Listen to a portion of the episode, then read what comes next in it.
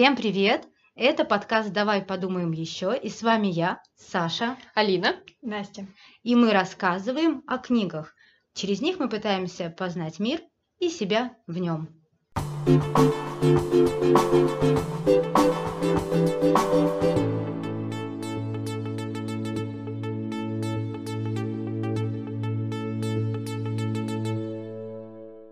В общем, сегодня я очень возмущена, потому что мне не о чем говорить. Потому что все лучшее в русской классике отправили в стоп-книги, особенно по этой теме. Пушкин, Евгений Онегин, Лермонтов, герой нашего времени. И даже несчастный Гончаров с Обломовым запрещены. Ну, в смысле, они сегодня у нас будут в стоп-книгах. Звуки плача. И мы чувствуем, Настя будет платить. Я чувствую денежный поток в нашу сторону. Ну что для вас уныние? Для меня грех. Потому что мне с детства папа всегда говорил, что уныние это грех. Я эту фразу помню отчетливо, что типа уныние это грех. Но он никогда не объяснял, что такое уныние, но в моем понимании это всегда типа грусть, какая-то апатия, тоска, желание сдаться, бросить все. Ничего не ничего не делать. делать, да, в этой жизни. Вот это для меня ассоциируется с унынием. Я не считаю, на самом деле, это грехом. Это мне странно называть грехами какие-то человеческие чувства, потому что мы все их испытываем, и это довольно естественное для, э, для всех состояние. Я не считаю это грехом, но как бы для меня это то состояние, которое мне испытывать не очень приятно. Мне всегда хочется из этого быстрее выбраться. А, Мне кажется, что сейчас уныние воспринимается, опять-таки, обществом, как минимум, читающим, пишущим, как грех, или как минимум как то состояние, с которым нужно срочно бороться, бороться всеми силами, и вот если ты в него впал, то тут же ты должен, как та лягушка с маслом, оттуда выходить, выходить, выходить, потому что я девушка простая, я зашла на лайфлип забила, типа, уныние. И мне выдало кучу мотивационных книг, как выйти из апатии, как преодолеть грусть, как свои чувства как-то переформатировать, чтобы что-то делать. И, в общем, вот такое впечатление, что нужно как можно быстрее радоваться жизни и бежать и достигать всего-всего. А, Мне кажется, все эти книги всегда сводятся к одной мысли, что типа хватит грустить, давайте жить дальше. Но это не рабочая схема. Это Даже абсолютно четче, давайте жить сегодняшним днем. сегодняшним днем, да, давайте а, что-то делать, но никогда не даются какие-то инструменты, как вообще что-то начать делать, когда ты находишься вот в таком а, печальном состоянии. Я могу сказать, что это мой любимый грех.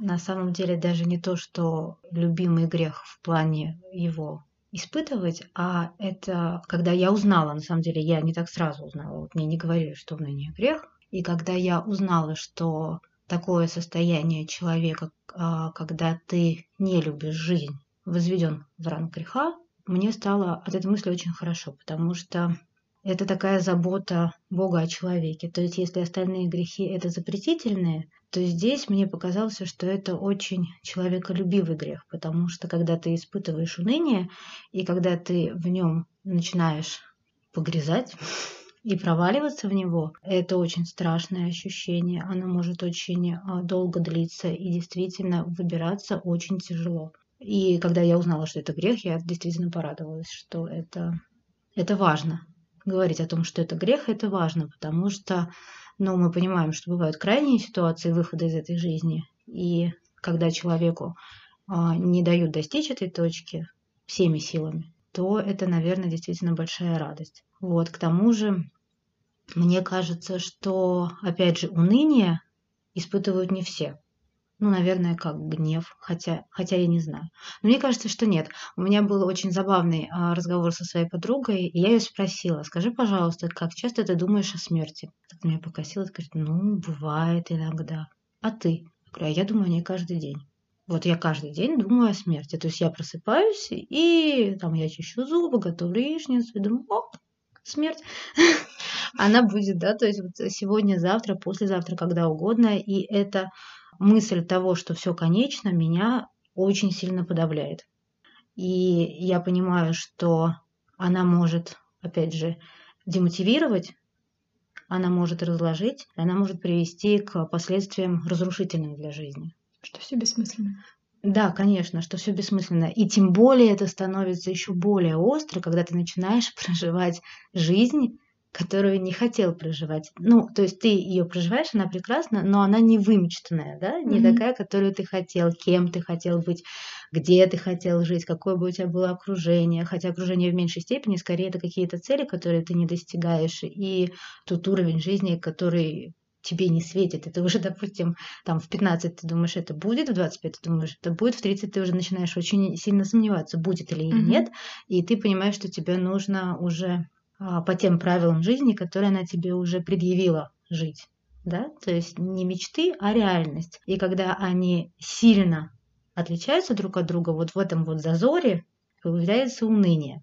И действительно с ним тяжело бороться, как мне кажется. И меня всегда, наоборот, греет мысль, что нет, вот не надо это делать, это грех. Зачем вот этого касаться, зачем вступать в это, на эту зыбкую почву? Мне кажется, это вот это, о чем ты говоришь, присуще творческим людям больше. Ну, это просто личное мнение, потому что как минимум рефлексирующим, естественно, но вот это, что я хотел, что получилось, что можно было лучше, ну вот, мне кажется, что это может быть любое творчество, и это может даже быть творчество не в привычном смысле. Но там Созидание. Да. Мне кажется, вот это слово да. больше подойдет. Да.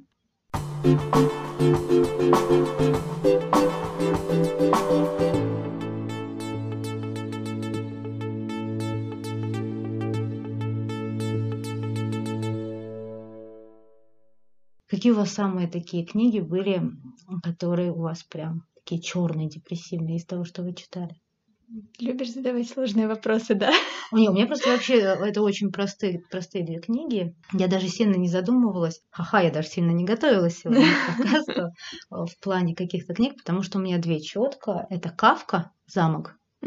И это Луи Фердинанд Селин, это «Смерть в кредит». Это две книги, которые для меня вот тотально депрессивные. А, замок Кавка, ну, потому что это безвыходность такая кромешная, действительно хтонь, из которой mm-hmm. не выбраться. Ты mm-hmm. понимаешь, что человек попадает в ситуацию, из которой ему, как бы он ни хотел, не выбраться, и даже ощущение, там же не только ситуативная история, что попадает человек в замок, ему оттуда не выбраться. Она именно еще в какой-то материальной оболочке вот да, этого пространства. И ты когда читаешь, ты понимаешь, что ты вместе с ним упираешься в вот эту бюрократию, вот эти двери, вот и, и, и ты также, особенно когда ты начинаешь сопереживать, с каждым его толчком, с каждым его надеждой на прорыв, mm-hmm. такое ощущение, что тебя тоже отбрасывает назад, и ты вот прям, я помню, что особенно то, что она без конца, эта книга, она еще тем лучше передает настроение того, что сам человек,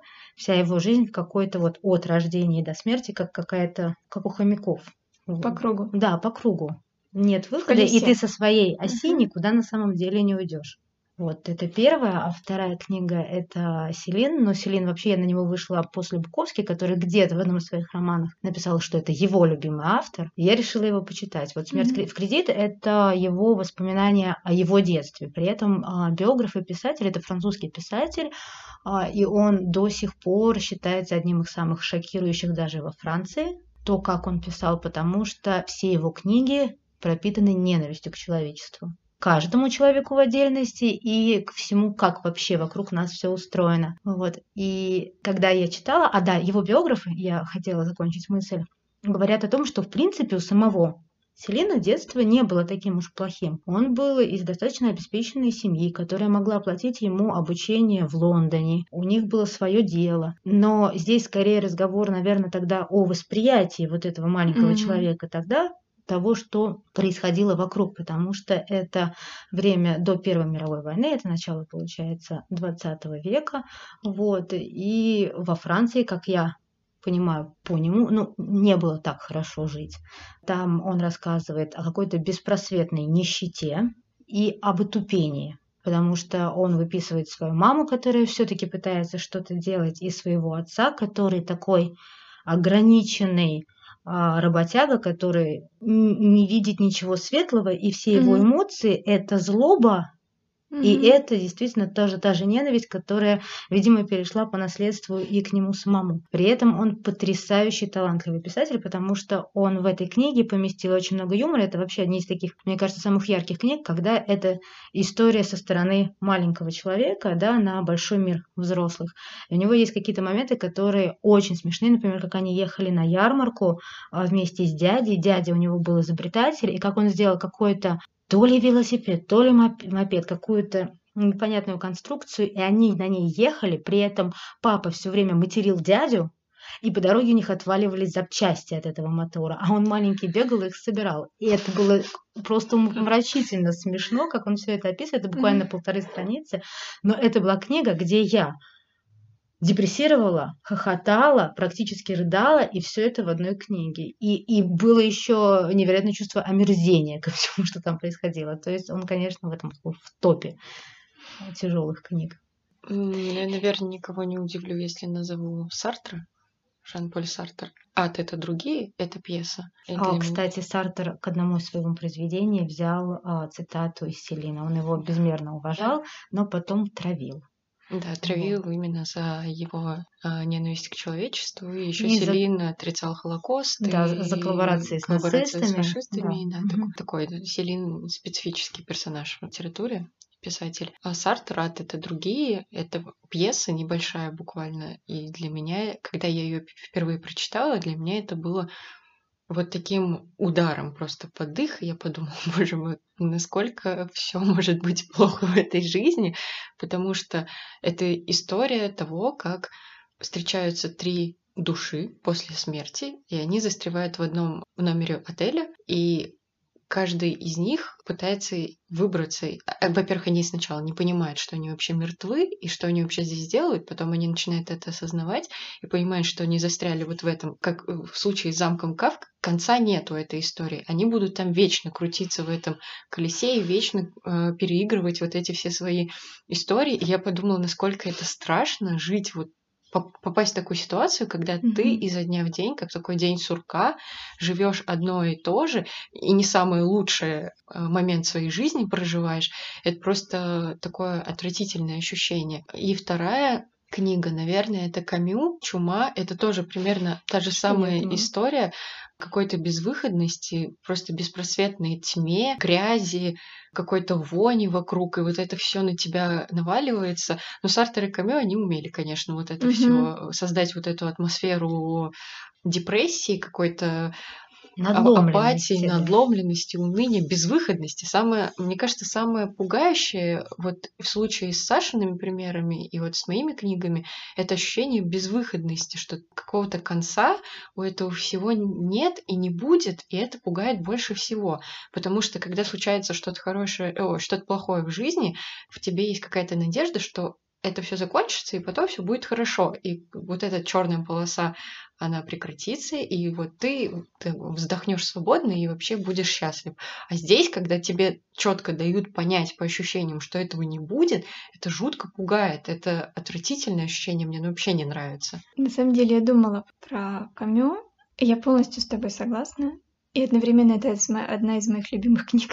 Я не знаю, что это должно сказать обо мне, но наверное, то, что мне очень нравится закрывать и думать, что сейчас чума лечится. И лечится быстро, там, курсом уколов. Хорошая книга. Ты себя успокаиваешь. А я, я не могу себя этим успокоить, потому что думаю, что чума это метафора, и она да. существует всегда, висит над нами, вот ну, это все. Понятно, что для Камю это и есть метафора, то есть изначально же это было вообще описание оккупации, войны, в которую вот попал этот безликий французский городок, и того, как резко оборвалась нормальная жизнь и вообще хоть какая-то жизнь. Но я успокаиваю себя тем, что есть курсы уколов от чумы. Мои книги, слушайте, я могу назвать Солженицына, «Раковый корпус», другая книга о болезни, которую мы, к сожалению, еще не очень хорошо умеем лечить и не так успешно. И вот эти вот люди, которые в 20 веке попали в эту больницу, и они ну, с гораздо больше процентом понимают, что они умрут. И вот это вот то, как раскрываются люди, это было достаточно интересно, как и всегда слушать, смотреть, наблюдать, как, как меняется человек, когда вот, вот, вот точно последний день, вот все. И одновременно вот то же самое это безысходность. И вторая книга, я про нее вспомнила сейчас, потому что я ее вот недавно дочитала. Но это «Кто не спрятался» история одной компании Яны Вагнер. Потому что это люди плюс-минус нашего возраста, ну, родившиеся хорошо в 70-х, в начале 80-х, когда вот на их юность пришлась э, слом режима и жизни. И это успешные люди. То есть завязка в том, что они приезжают на курорт ближневосточный и выкупают прям весь старый дом, огромный, рассчитанный там на несколько сотен персон, на шестерых. И они могут себе это позволить. Там режиссер, актриса, журналист, то есть они состоявшиеся люди, но они заперты в этом доме, там завязка убийства, ну, то есть такое классическое э, убийство в закрытом доме, в закрытой компании, но там больше раскрывается их биографии и то, что эти люди успешные, там, замужние, с детьми, женатые, с, с карьерой, они несчастны. И они никак не могут вырваться из себя, э, потому что вот то, о чем мы говорили, то есть даже если они переступили это, ну вот, вот те условия, они остаются. И еще какие-то абсолютно, что меня цепляло, бытовые штуки а, из разряда старого анекдота, что даже если у тебя есть сейчас Ламборджини, в детстве у тебя не было велосипеда, а так и здесь. То есть они могут себе снять огромный дом и могут себе построить огромный дом и жить в нем. Но строили они его потому, что убегали из маленькой хрущевки, где слышен лифт и постоянно что-то ломается. И вот это было для меня настолько депрессивно, и настолько из этого нет выхода. Ну, потому что это ты, и это твой опыт. И вообще никак. Мне кажется, в случае с опытом как раз-таки выход есть. Ты можешь эти вещи, которые у тебя застряли где-то, а, как вьетнамские флешбеки из детства и юности там, или молодости, ты можешь их проработать. Но это скорее задача ее решения. Да. То есть тебе нужно просто подобрать, найти этот путь определенный. Это может быть сложно, это может не получиться с первого раза, это может э, ты там можешь ошибиться, но путь ты все равно какой-то найдешь в итоге. Но мне кажется, выйти из э, трудного положения, вот именно если воспринимать это как задачу ее решения, легче, потому что все-таки ну, человек сам по себе уже тренируется э, таким образом, что он учится действительно переживать и выходить выход из ситуации. А здесь, мне кажется, для меня лично депрессия, ну, депрессия вообще это все-таки уже это состояние, уже которое, да которое лечится в том числе и с использованием медикаментов и терапии, mm-hmm. вот, а такое унылое состояние, оно бывает не привязано ни к каким событиям. Оно да, бывает да. просто накрывает, и ты сам не понимаешь почему. И это скорее почему. Оно, в принципе, как масло по бутерброду размазано. Что мы сегодня о масле много. Такое ощущение, что мы голодные. Вот оно непонятно, как происходит. А, и о детстве тоже ты говорила про детство. Я подумала, что Детство – это вообще такая тренировочная база, потому что мне кажется, что ребенок сам как-то так готовится к каким-то мини-трагедиям. И, и сказки тоже у нас соответствующие. Я вспомнила одну сказку, которую мне прочитали. Я вот даже не знаю, зачем мне прочитали, но мне прочитали ее, когда у меня была температура под 40. Я помню, mm-hmm. что мне читали книжки, и это была сказка. Хотя, как я понимаю, что это была моя одна из любимых сказок. Я, кстати, и Кавку замок тоже очень люблю. То есть я люблю и ненавижу из этой серии. А сказка о потерянном времени Шварца. Мне mm-hmm. кажется, она чудовищно страшная. Алин, ты знаешь про я что не она? читала, нет. Счастливый ты ребенок. Ты счастливый ребенок. Это было у меня вот первое книжное потрясение такое, когда тебя вывернули наизнанку, обратно собрали, сшили, но уже какого-то кусочка твоей души не оказалось. Это да, это сказка о злых колдунах, которые у детей, которые были ленивы, ну это советская история, поэтому они наделили этих детей не какой-то непомерной ленью, украли их тела. Какой кошмар. Это, это вообще, это кошмар, это самое мягкое, что можно сказать. То есть получается, что они переселились в тела вот этих вот детей, чтобы прожить заново свою жизнь, а дети проснулись э, в теле вот этих вот дряхлых э, стариков-колдунов, и как они пытаются в итоге все, э, все это вернуть. Ну, понятно, что здесь уже моралите пошло, что они наконец-то поняли оценили, что надо в этой жизни действовать, что-то делать, дети сами по себе. Вот ты был ребенком, тебе особо ничего не надо было делать. Ну, а почему надо-то? Вот, а почему надо? А потом ты стал резко пенсионером, и тебе опять особо-то ничего не надо делать. По-моему, отличный план. Мне кажется, здесь скорее было о физической немощи разговор, и это потрясло детей, потому что, ну, лень же Ну она да, такая, лень да. делать уроки, но погонять мяч, это совсем Мгм. залезть на дерево, оборвать штаны, это прекрасное времяпрепровождение. Вот. А, И поэтому да, я помню, что я была в полном шоке. Я даже спустя время какое-то, ну, какое-то большое время, я посмотрела фильм. Да, А, Есть фильм... а, советский тоже старенький. нет, есть американский ужастик, вот реально со схожим сюжетом. Только там все завязано на Вуду. Называется «Ключ от всех дверей». Отличный фильм. Шикарный. Там Да. играет Кейт Хадсон, Да. и там именно такой же замут. Фильм смотрела, да? И он тоже у меня в топе один из самых страшных. То есть там я, я, я не по пиле, да, а вот мне вот именно такие психо- Мгм. псих- психологические действительно... Вот опять же, здесь безвыходно. Но там нет хорошего конца в фильме. Я вспомнила сказку, которую тоже мне зачем-то читали в детстве, и каждый раз, когда мне ее читали, потом читала я ее сама, я рыдала просто как не в себя. Это Ганс Христиан Андерсен «Девочка со спичками». Ну, Мгм. вы знаете ее. Мгм. Э, Просто невероятно трагичная история. Я не понимаю, зачем ее читать детям, чему она может научить, тому что, типа, не сидите на улице, не торгуйте спичками. Ну, как бы, э, я правда не понимаю до сих пор для себя, зачем ее читают детям. Мне кажется, это совершенно не детская история, и дети... Это не... Это такое... Это история про смерть и про одиночество. И мне кажется, что есть какие-то более яркие и теплые книги, которые на эту тему, которые более нормально и адекватно Мгм. ребенку могут объяснить, что такое может случиться.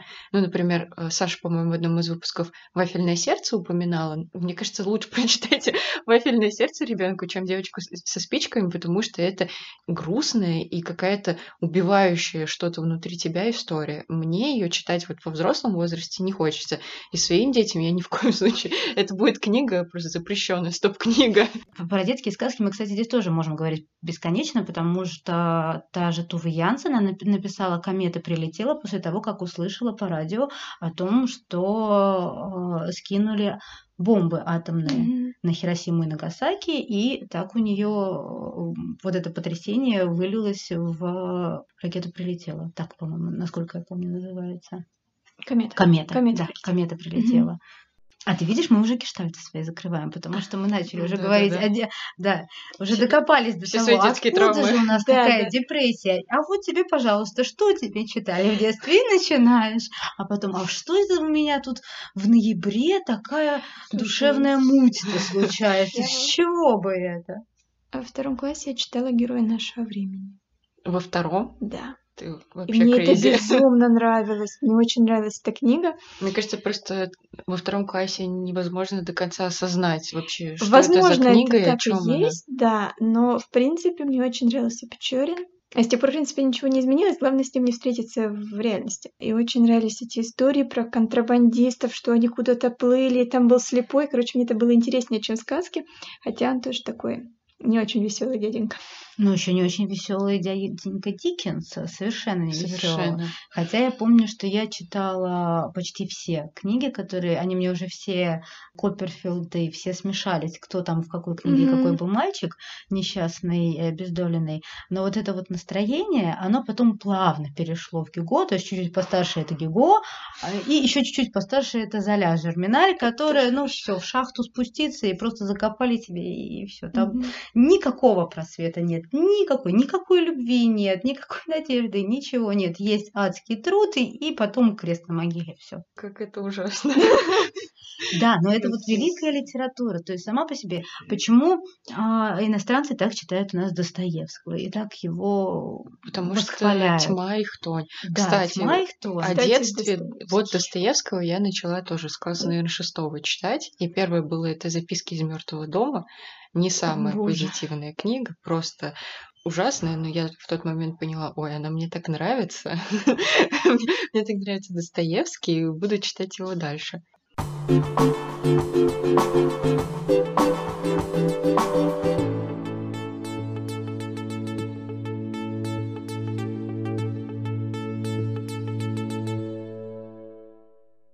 Знаю, для меня депрессия, извините, но я, как всегда, э, ассоциируется с дементорами.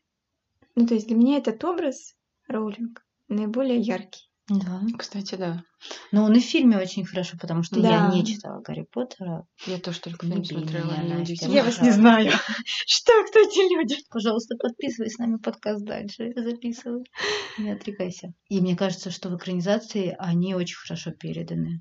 Действительно, Мгм. такие забиратели душ. Они забирали души? Они забирали да. хорошие, по-моему, приятные Но что-то. из изначально тебя. они высасывали все позитивные эмоции из тебя, вот абсолютно все.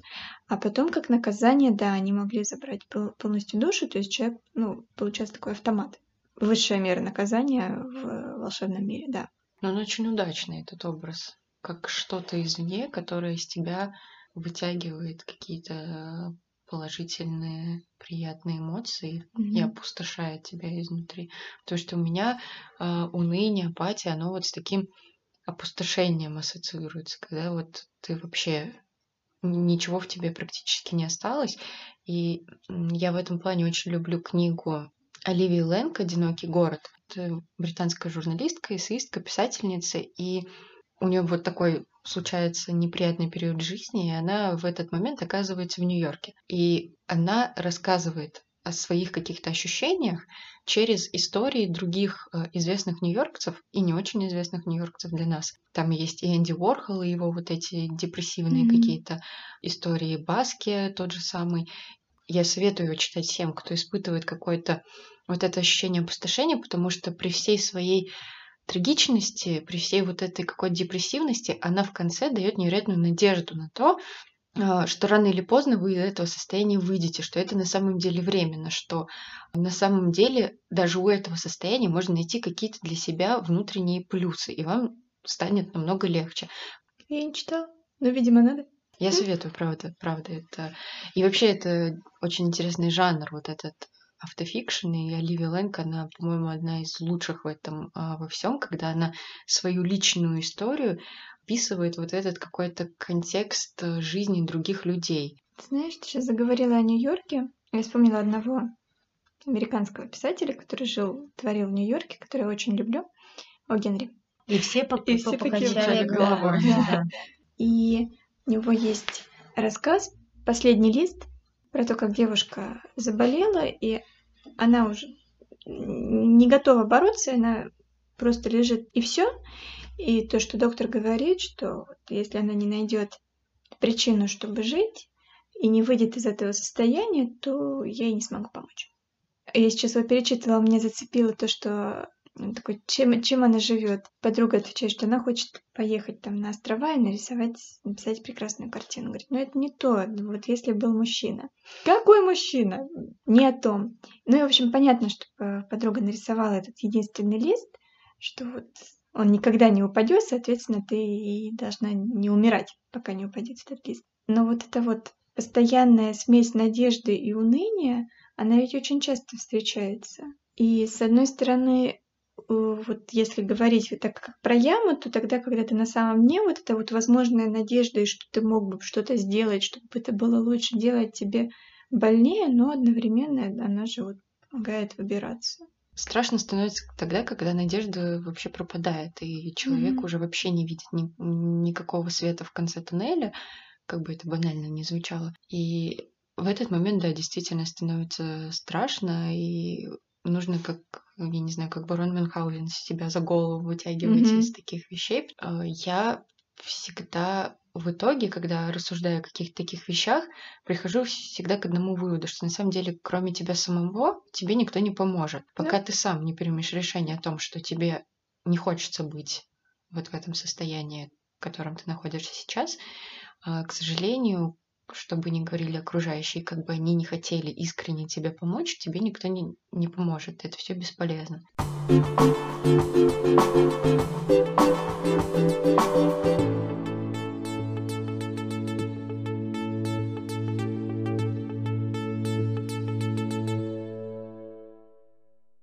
Извините, я буду говорить об Обломове, я готова платить сколько угодно, но просто это Е, денежки посыпали. Абсолютно русская история, потому что Обломовщина — это вот, вот это наше. Да. сперва ты ложишься на диван и думаешь о высоком, поэтому ты никуда не хочешь, а потому что все бессмысленно, и зачем мне хлопотать о какой-то низменной ерунде. А потом ты не можешь сделать даже то, что ты хотел бы, там, не знаю, встречаться все-таки с той девушкой, которую ты хотел видеть. А заканчивается все тем, что ты умираешь даже до 40, потому что лежать на диване вообще-то вредно и сердечно-сосудистые, что во времена Обломова, что сейчас на первом месте. И мы снова о смерти. А про смерть и лежание на каких-либо поверхностях мне э, вспомнился прекраснейший комикс «Маржанца Тропи», цыпленок с черносливом. Саша меня должна поддержать в этом во всем. По-моему, ты читала, да? Да, кажется, я да. читала, я поддерживаю. Ты расскажи, а я расскажу два моих любимых момента. Это история о человеке, который понимает, тоже уже в таком зрелом возрасте у него есть семья, дети, он понимает, что насколько он на самом деле одинок в своей жизни, а несмотря на то, что его окружают вроде бы люди, которых он когда-то выбрал в качестве своей семьи. И он решает лечь в кровать и умереть невероятной тонкости, мне кажется, комикс. Это был один из первых комиксов вообще, которые, когда, э, который я прочитала, потому что я до этого не особо была знакома со всем этим. И история, да, действительно очень грустная, депрессивная, все так, mm, все верно. Я, наверное, два а, забавных, как мне показалось, момента, ну, которые понравились мне. Первое, как он все-таки э, решил поехать за своим музыкальным инструментом с сыном, и как он ему на очень на, по дороге туда очень сильно мешал, и мешал всем окружающим, и как э, продавец дал ему кокаин, а, да, да, да, да. Да, и как э, они угостили сына, кокаин это был, да, насколько я помню? Вроде это было Вроде что-то, да, типа кокаина, может быть, какой-то морфий. Более, или более легкий. Что-то такое, да. да. В общем, это был какой-то наркотик. Да, это был какой-то наркотик, и он дал сыну, и они в спокойном состоянии, сын всю дорогу спал, и они доехали обратно, и он так подумал, какой хороший родительский ход. Это первое. А, это действительно было смешно. Ну, это единственный смешной момент в книге, но правда был очень смешной. Вот. А еще мне понравилась а, встреча на похоронах у мамы а, с такими восточными мистиками. Да, да, и да. они а, рассказали историю про слона в темной комнате. Я так понимаю, что это, наверное, какая-то тоже такая классическая восточная легенда. Вот о познании нами жизни, как в темную комнату приглашают несколько мыслителей, и там слон. Они не знают, им нужно потрогать это создание и угадать, что это. Mm-hmm. И один говорит, это что-то круглое. Другой говорит, да какое круглое? Это что-то с палочками, там, это что-то э, с какой-то резиновой трубочкой, или да это вообще колонны. Они начинают спорить друг с другом, что это может быть, потом им показывают слона. И он говорит, вот так и мы видим нашу mm-hmm. жизнь. Мы видим ровно то, что мы готовы исследовать, что мы готовы познать.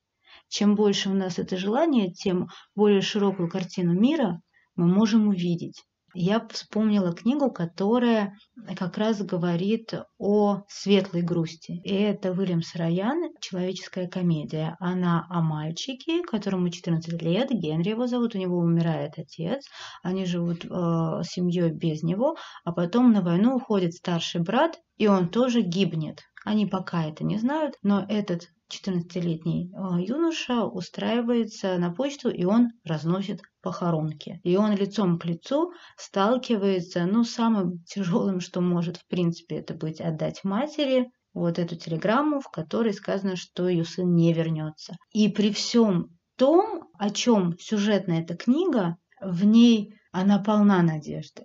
А она полна вот этого настроения светлой грусти, того, что все равно все идет изнутри. То есть как человек видит этот мир ужасным, да, смердящим, мерзопакостным, что там нас подстерегают везде убийцы, насильники и все остальное, или он видит надежду в глазах кого-то, это то, что идет у него, получается, изнутри. И вот это вот все в книге прописано. Она очень просто написана. Там нет никаких замысловатых где причастных и причастных оборотов. Нет, она очень просто написана, она лаконичная, и она вся вот на этой одной тонкой ноте того, что все это тлен, но прожить эту жизнь можно в кайф. Ну, вот что-то из этой серии. То есть получить удовольствие от нее и можно, и нужно.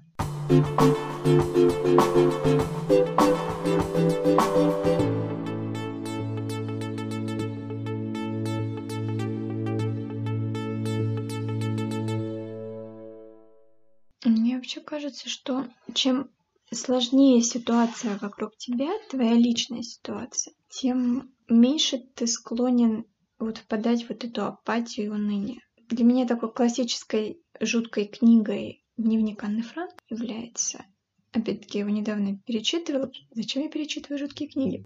Но ведь там нет уныния, там нет того, что я сейчас лягу и, и ничего не хочу, просто не хочу ничего. Хотя это девочка, подросток. Вот как раз в том возрасте, когда ты постоянно страдаешь из-за чего-то.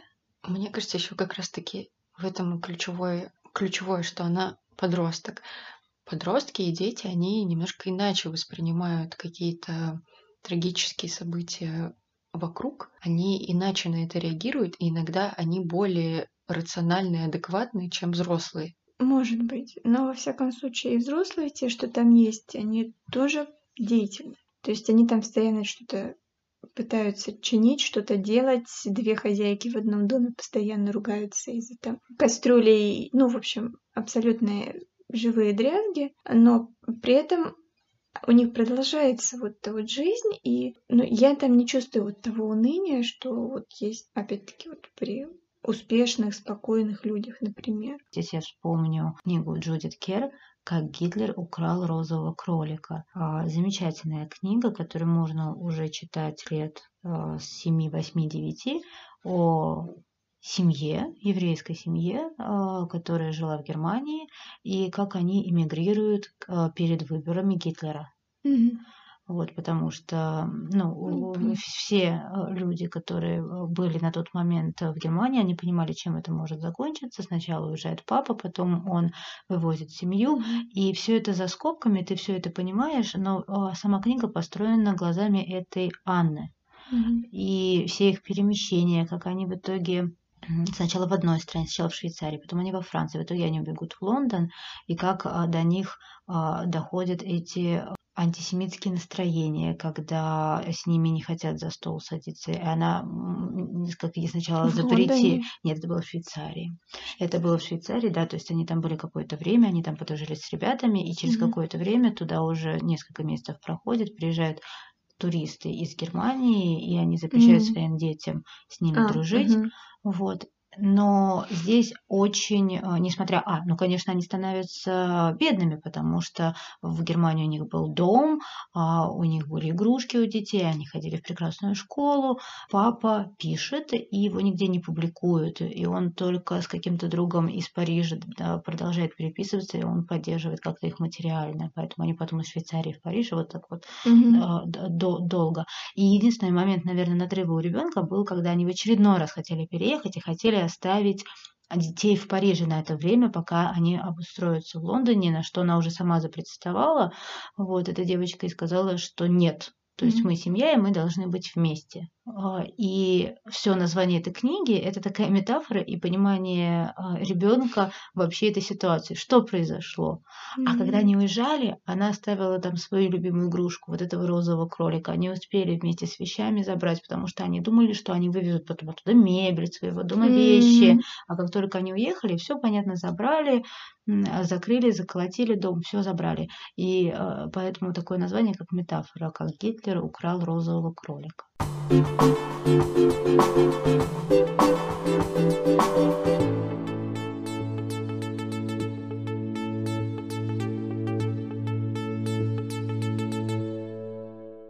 Мы сегодня много говорили о депрессии, об унынии и исключительно с какой-то ну, негативной точки зрения, с точки зрения ощущений. Но мы не затронули вопрос, а почему все-таки такие, как Печорин, нравятся девчонкам? Ну, потому что объективно нравится. Да, я не знаю почему. Наверное, привлекает вот эта рефлексия персонажа, ну или в человеке, если мы говорим о реальных, например, людях, похожих на тех персонажей, о которых мы говорили. Вот это внутренняя какая- какая-то а, вот эта разочарованность в жизни, в мире. Это довольно интересно всегда. А загадку хочется разгадать. Да, загадку всегда хочется разгадать. Мой любимый такой персонаж это Харри Холли из э, всех вот этих детективов Юнис Бё. Мне кажется, он невероятно интересен именно вот этой своей депрессивностью, Мрачностью. мрачностью, как, каким-то отчаянием уже вот все, я не хочу жить, и вообще мне все надоело, но потом что-то его толкает обратно. Это интересно. Ну, я соглашусь с тобой, и я могу сказать, что если следить, а у меня так получилось, что я читала его самый-самый первый роман, и я читала «Снеговик», и причем ну, в обратном порядке. И вот в первом романе а, этот персонаж совсем не был таким разочарованным. Он там скорее, он едет в Австралию помогать расследовать дело, и он там а, скорее такой немного любознательно восторженный. Ему так все интересно. И это делает саму книгу пресный и не затягивает. Вот в отличие от того, как потом этот персонаж развивался, и Мгм. каким он уже был мрачным и отчаявшимся в снеговике, да, то есть вот такой Мгм. путь внутренний прошел. И действительно получается, что, ну, если так сравнивать, кажется, что люди, которые перезыва- переживают такие мрачные эмоции, они как-то глубже, умнее кажутся часто. А может быть и не кажется, потому что интеллект предполагает депрессию и, ну, не обязательно, да, и видение каких-то темных сторон жизни. Чем больше Ну, задумываешься... это такой вопрос, да. На самом деле это так или это такая мифология уже начинается? Потому что действительно всегда говорят, что люди, которые позитивно настроены, они менее глубокие, они проще воспринимают эту жизнь, да. Но с другой стороны, может быть, это опять же такой флер, может быть, просто а, люди, которые позитивно смотрят, у них более здоровая психика, и они могут с этим справляться лучше. Может быть, тоже в этом, потому что если это того же Харри Холли, а здесь на самом деле он не единичный случай, это такая плеяда персонажей мужских в прозе, в кинематографе, которые, Мгм. если они так живут, если у них такое мироощущение, то тут же сразу у нас алкоголь пошел, в, при- в при- да, в придачу, какое-то болезненное восприятие и болезненное отношение с женщинами. То есть Вот. такая слабость, с одной Ты стороны. дочитала только до снеговика, а я почитала дальше. Например, в Леопарде он там вообще на дне полнейшем оказывается. Там, Да? там Куда не только, больше. да, там не только алкоголь, там вообще и другие запрещенные вещества и прочие вещи. И там он вообще уже на человека местами перестал быть похож. Мало похож, да? Да. Ну, даже у Фиджеральда, насколько у него э, всегда образы, даже если они надрывные, они все равно с каким-то свечением таким внутренним, даже у него уже в конце жизни он пишет рассказы для Эсквайра, и есть такой персонаж, Пит Хобби. Я могу ошибаться, но что-то вот такое. Мне с писателем Хорнби я все время путаю этого персонажа. Вот. И это неудачливый сценарист, потому что сам Фиджеральд в 37-м где-то году переезжает в Голливуд и пытается быть сценаристом, как у него все это не получается, и вот он это, все вот в этих рассказах и описывает. И он тоже такой вот классический нуаровский неудачник. И опять же тот же нуар как кинематограф, он же когда возник? Он возник это после войны, целое десятилетие фильмов, где все герои и персонажи порочные, сама съемка темная, ну черная это Мгм. же есть нуар, это черный по-французски, поэтому здесь все это складывается в такой темный пазл. И нуар прекрасен сам по себе. Но это еще раньше началось, то есть есть еще целая плеяда викторианских джентльменов, начиная с байронического Конечно, героя, да. а, грозовой перевал, перевал Эмили Бронте, Бронте, как правильно? Ладно, еще раз. Ну-ка, кто был в Англии? Как правильно? Заведем факт-чекера. Рочестер из Джейн Эйр. Это то же самое, разочарованные в жизни, крайне язвительные, по разным причинам разочарованные, точно умные, но почему-то которых что-то не сложилось в жизни. И опять-таки с э, женщинами, во всяком случае, у Рочестера проблем-то не было. А вот. Это проблема в привязанности. Это же тоже Да. такая интересная история. Нет проблем с женщинами, и проблема в том, чтобы действительно найти человека, который с тобой вместе идти по жизни, это тоже такая история а, нездорового восприятия. Ну, возможно, частично. Может быть, просто э, это прекрасный образ жизни, который замечательно вести. Когда тебе нормально, это твой выбор. Конечно. Да. Ну и я, я не могу не сказать про Северуса Снейпа, который точно так же примыкает к этим байроническим героям из Гарри Поттера, если вдруг кто-то не читал. Точно так же человек, который в ранней юности потерял любовь, как оказалось, всей своей жизни, и долгое время искупал свою вину и оставляясь, оставаясь очень мрачным, язвительным, неприятным, противным человеком, который, тем не менее, имеет просто армию фанатов. Но мне нравится фраза, ну, относительно вот всех симпатий, про то, что я очень люблю Печорина, я никогда бы не хотела встречаться с, такой, с таким мужчиной в жизни. А вот я не знаю.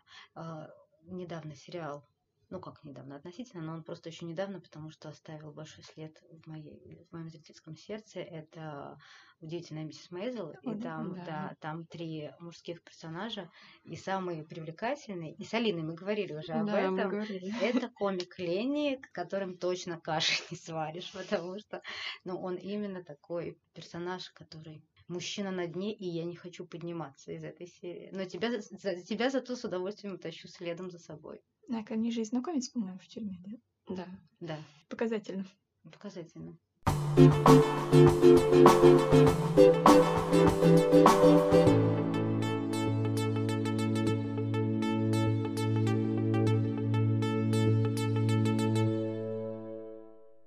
Мне кажется, главный вывод э, всей нашей беседы сегодня, что если вы чувствуете какое-то уныние, апатию, депрессию. Это пройдет, это не вечно. Просто нужно не бояться попросить помощи, если она вам нужна.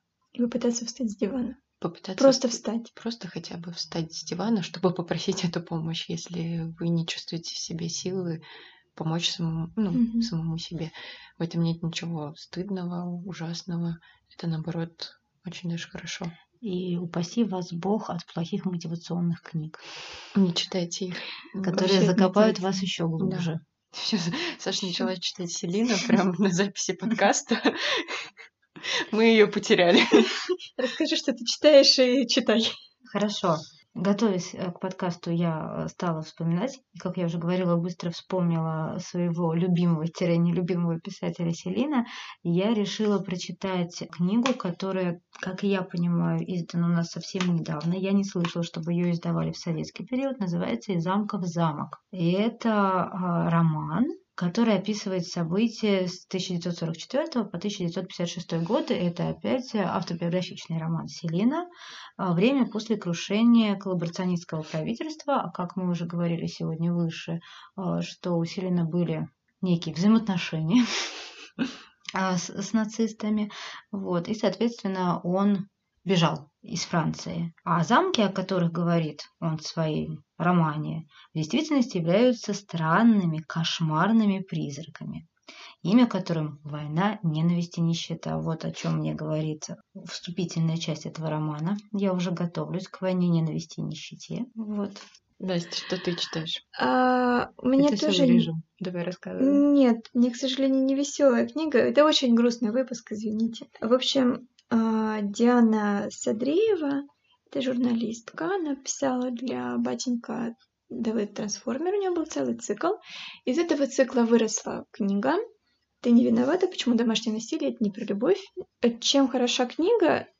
Понятно, что там вот эти вот жуткие истории женщин, которые пережили домашнее насилие, которых там были дети, которые переживали его от родителей, потом перешли к такому, такой же модели в семье. А что очень хорошо в этой книге, во-первых, показывает, что женщине, которая вот в этом находится, что она не одна такая, что это не она виновата в этом, ну, собственно, что ее вывели из этого заглавия. И во-вторых, вторая часть посвящена, во-первых, а, законопроектам и законам, которые действуют в европейских странах относительно того, как агрессора близкого человека могут остановить. А во-вторых, что, собственно, да, тебе нужно делать, если ты оказался в этой ситуации. И почему это для меня было важно? Потому что я не оказалась в подобных ситуациях. Это одна из фраз заключительных про то, что ты никогда не знаешь, будет ли твой избранник следующий, ну, допустим, избранник абьюзером или нет. Ты вообще это никогда не угадаешь вот до тех пор, пока это все не начнется. И поскольку у нас это, к сожалению, распространено, э, мне показалось это очень полезной и важной книгой. А, и маленькая ремарка, так как эту книгу я тоже читала, там не все рассказы о девушек, там есть и мужчина, который сталкивается тоже с отношениями внутри семьи, когда его избранницы все равно на их совместных детей а, и который агрессивно с ними общается, и которому в итоге приходится также уходить. И как он это переживал? Уходил не он. А, я уже не помню. Он ее выгнал. Он ее выгнал? Да. Но тем не менее, да, то, что абьюзер может быть кто угодно, да. Что сейчас читаю я? Я читаю книгу, как мне кажется, она попозитивнее того, что вы читаете. Это Андреа Симан «Назови меня своим именем». Я под впечатлением от пересмотра фильма решила познакомиться и с книгой, потому что у меня есть информация, что книга немножечко отличается. Вот, я только недавно начала ее читать, но мне она нравится.